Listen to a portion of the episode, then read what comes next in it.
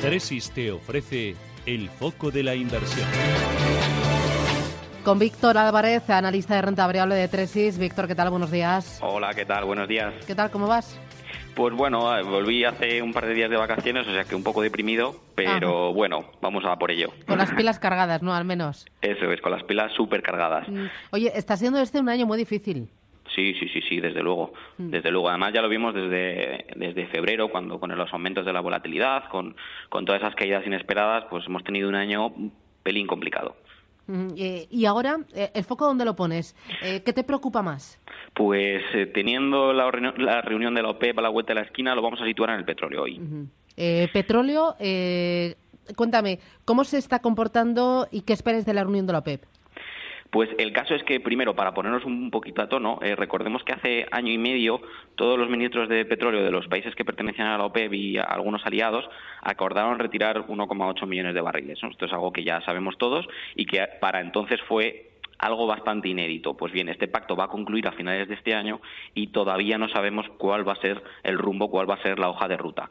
Lo que sí sabemos es que se va a avecinar una reunión, vamos a decir, movidita y que se ha estado notando sobre todo en la cotización del crudo. Recordemos que llegó a niveles de 80, ha vuelto a niveles de 72 en el caso del Brent, ahora ha vuelto a 75. Bueno, estamos viendo bastante volatilidad.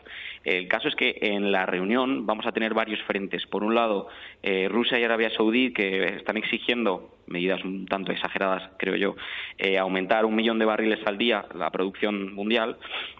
Y por otro lado tenemos otros países bastante contrarios, como puede ser Irán, Irak, eh, Venezuela, Argelia, que se están oponiendo a esta, a esta medida exigiendo soluciones pues bastante más moderadas.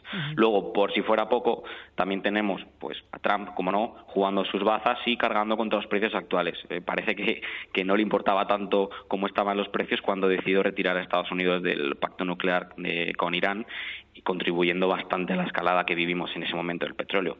En fin, el caso es que esta va a ser una reunión muy importante que va a marcar, pues sobre todo el devenir tanto a corto como a largo en esta materia prima. Mm, em, eh, de la reunión, eh, ¿qué esperáis realmente? Em, y luego, eh, en los niveles actuales del precio del petróleo, ¿a quién beneficia y a quién perjudica?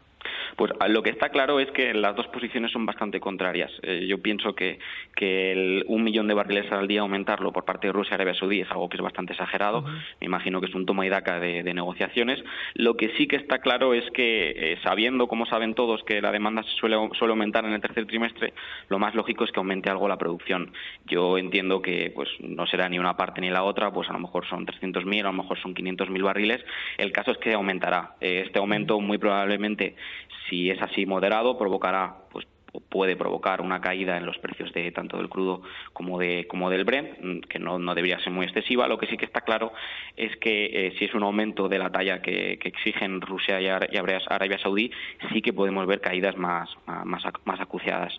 Eh, ¿A quién puede afectar más, a quién menos? Pues todos aquellos que dependen directamente del petróleo, pues una caída moderada, pues, pues a lo mejor pueda afectar pero moderadamente, está claro. Eh, una caída bastante más abrupta pues puede afectar a valores que conocemos bien, como puede ser Repsol, Eni, Total, eh, como valores estadounidenses como Exxon, como Chevron. Y podría afectar muy positivamente esta caída, pues otras, pues por ejemplo las compañías de las aerolíneas que, que se benefician de las caídas de- del crudo. Mm, Muy bien. Eh, ¿Alguna estrategia o algo para aprovechar este? Eh, hoy leía, por ejemplo, que eh, hay ETFs que llevan acumulado una rentabilidad del 50% debido a la subida de las materias primas. ¿Cómo aprovechar los movimientos del precio del petróleo?